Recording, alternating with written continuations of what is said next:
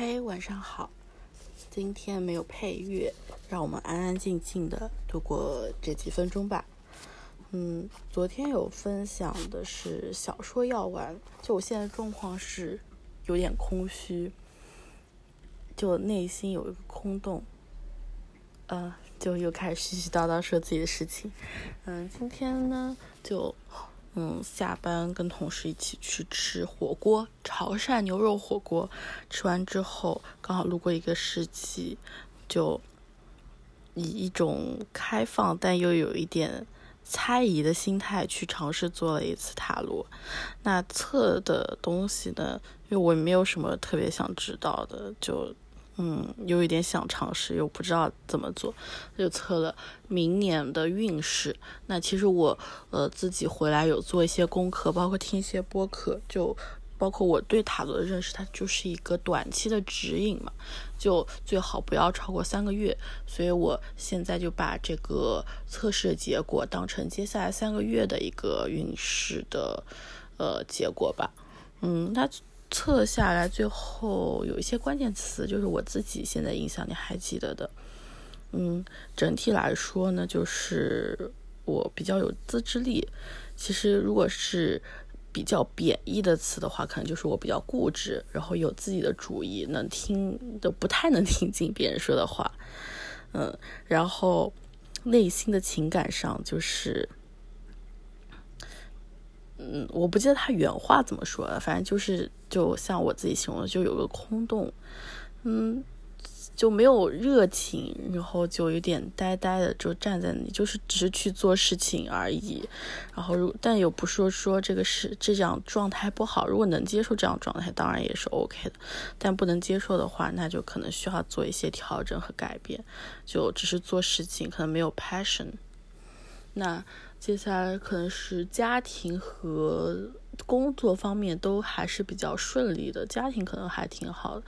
那工作方面呢，就比较顺，不能说，嗯，有突飞猛进，但也不说也不会往下走，就是比较顺利的就前进。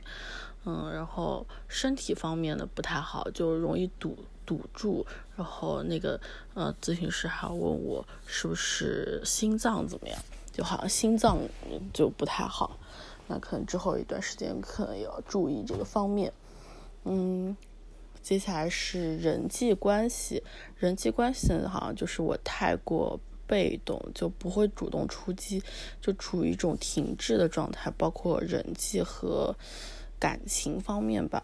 嗯，好像还有可能会出现一些问题。嗯，这个他也没有说的很清楚，可能就也不想说太多负面的东西吧。嗯，总的来说，最后有一张建议牌，就是建议建议的结果就是要多去尝试新鲜的事物，一些新鲜的东西。那其实我当时就整个人也不是很在意到底测出来的什么结果或者怎么，就想去。体验一下塔罗到底是种什么样的感受，然后也问了许多杂七杂八的问题，比如说啊，这个啊，你现在说这个部分是哪个牌对应的呀？然后这个是不是就对应什么什么？哎，正位逆位是朝哪边是？嗯，就是，但是这个咨询师给我的解答就是，正位是朝向他的那边是正位，就我一直以为是朝向我，就是我跟他面对面坐，朝向我这边是正位，嗯。然后到最后，他 就有一点说啊，他这边时间也不太够，然后就如果有什么想问的，之后可以去他店里找他，所以导致最后对他的印象没有没有那么好。但这个作为第一次入门体验的话，还挺妙的。嗯，然后之后有可能会看一些塔罗相关的书，包括塔罗的，我可能会买一些塔罗牌吧，但是现在也不是很了解，可能慢慢了解了，然后再入手。包括我那时候提到一个点，其实我想买欧卡，欧卡就是就是所谓跟你潜意识连接，上面有一些图像嘛，然后你可能抽卡，然后看那个图像，然后感受那个画面，然后去触碰你的潜意识。那我当时提了一嘴，然后那个咨询师就说啊，那其实对这个感兴趣可以学塔罗，因为塔罗会比欧卡更深层次。就我一直以为欧卡更深层次一点，就卡罗可能还需要一些规矩规则，欧卡就更接近潜意识一点。那所以这就开始，我之后可能会研究一下这个方面。那就也不说乱七八糟了，反正这个主题就是，嗯，比较没有没有热情吧，就是空空空空如也。昨天也说了，嗯，就是对于感到空虚。这个症状，那个小说药丸那本书给出的解药，或者给出的那个一本书，一本药方，药方就是悉达多。夏多是赫尔曼黑塞的书，他其实是一个德国哲学家嘛。然后我手上这个版本是江乙译的，之前是听晚风说，然后。跟江乙有单独一期，虽然我现在内容已经完全忘记了，但是对他有个印象，印象就是江乙好像也是在德国，反正在国外，他的同事完全不知道他还有这个翻译的这个身份，或者说他在某一个圈子里面还是所谓的那种很大神级别、备受尊崇的角色。那他在生活中或者职场中就是一个傻大姐，他他自己说的，嗯。就这种对比还蛮妙的。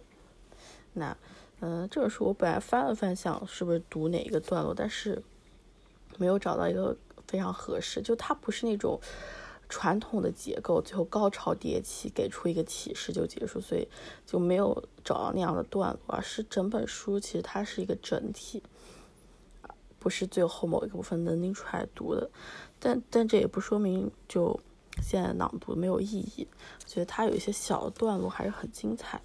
那我想采用一个方法，就是随便翻开某一页，然后翻到哪读到哪，可能就比较短暂一点，不会有那个长的篇幅。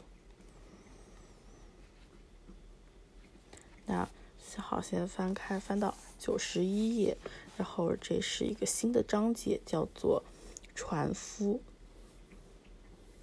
就是悉达多新的一个人生阶段吧。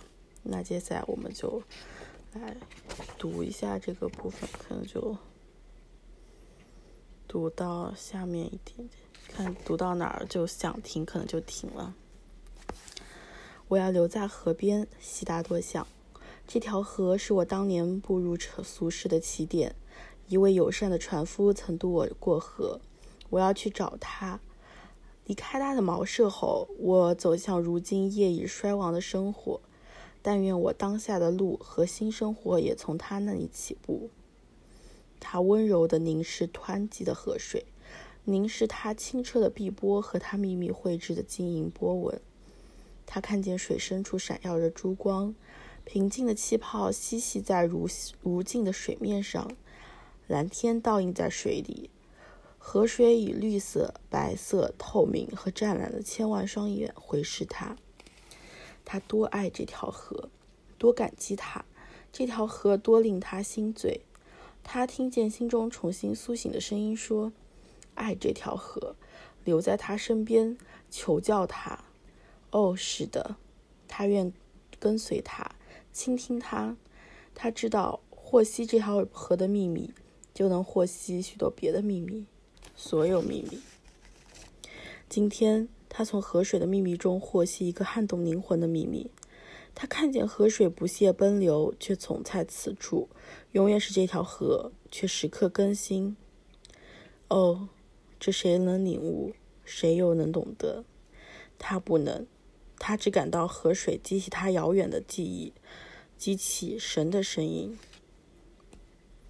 嗯，下面部分就是整个文章的进程，可能悉达多会跟船夫有一些互动，然后有一些对话。那我觉得就读到这里可能会比较合适。那现在可能刚好九分多钟，然后我接下来再说一些废话，就到十分钟这样子，就能把这个这个段音频结束。嗯，那今天阅读部分可能会有点少，但。希望我的碎碎念没有让你感到 有点厌烦，嗯，希望你也能做个好梦，也祝我自己做个好梦，晚安。